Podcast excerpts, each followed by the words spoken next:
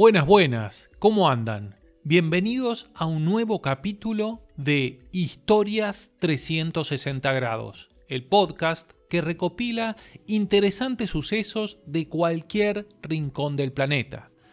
Buscamos aprender cada día un poco más para apreciar mejor este mundo, ya que, después de todo, los ojos ven solo lo que la mente conoce.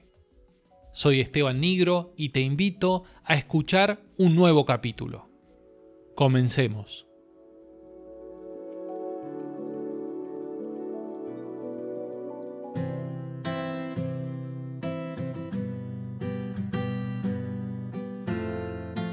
En 1961, un estudio sísmico realizado en el mar Mediterráneo encontró debajo de su lecho un llamativo estrato geológico. Al parecer el sedimento se había depositado de manera uniforme, pero únicamente en las zonas más profundas. ¿Pero qué roca era? Cuando el buque científico Glomar Challenger perforó el lecho marino, ¿cuál fue la sorpresa al encontrar rocas llamadas evaporíticas, que únicamente se depositan en condiciones de mucha sequía? ¿Podría ser que alguna vez el mar Mediterráneo hubiera perdido tanta agua y generado grandes salares?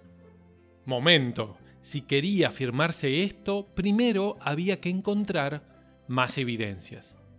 Durante la construcción de la represa de Asuán en Egipto, los geólogos descubrieron que millones de años atrás el curso del río Nilo había estado discurriendo a mucha mayor profundidad que la actual y para la sorpresa de los hombres de ciencia, esa profundidad era mayor que la del mar Mediterráneo hoy. Concluyeron entonces que para que el agua del Nilo corriera hacia el mar en aquella época, el Mediterráneo debía también tener un nivel de agua menor al actual. Ya era un segundo indicio de que este mar alguna vez bajó sus aguas. Pero, ¿por qué razón alguna vez el Mediterráneo casi se había vaciado? Los ríos que desembocaban en él no registraban en su historia geológica un descenso tal en su caudal que hiciera bajar el nivel de este mar. Buscando los científicos alguna otra explicación, alguien recordó una historia de submarinos de la Segunda Guerra Mundial. Al parecer, por entonces los alemanes conocían que en el estrecho de Gibraltar existía un intercambio de aguas al encontrarse el océano y el mar. Una corriente de agua atlántica entraba al Mediterráneo superficialmente, mientras que otra, más densa, salía en profundidad. Las corrientes habían sido utilizadas por los submarinos alemanes para entrar y salir del Mediterráneo sin prender motores y así no ser descubiertos.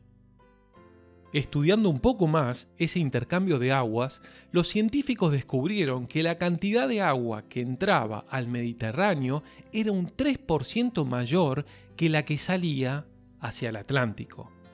Conclusión, de no existir ese 3% de agua ingresando desde el océano, el mar Mediterráneo perdería un metro de nivel por año.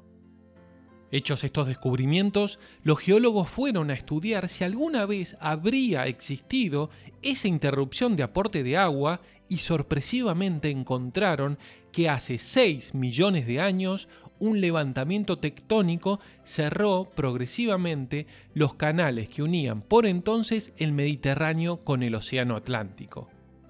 Y a partir de allí, durante miles de años el mar Mediterráneo había perdido agua poco a poco. En apenas mil años quedó convertido en una inmensa laguna hipersalina, depositándose el famoso estrato con el que comenzamos este relato. Pero a esta historia le falta su capítulo final. ¿Cuándo volvió a llenar sus aguas el Mediterráneo para encontrarlo como lo vemos hoy?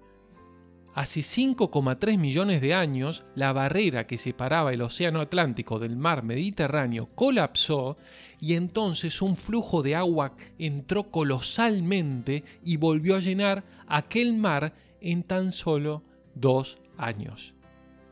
Curiosamente, Plinio el Viejo en su libro Historia Natural nos cuenta, a los montes que se alzan a ambos lados del estrecho de Gibraltar, los nativos les llaman las columnas de Hércules, porque piensan que fue este dios que con su espada los atravesó, dejando entrar así las aguas del océano al Mediterráneo. Vaya a saber uno si aquellos nativos ya conocían lo que nosotros acabamos de aprender.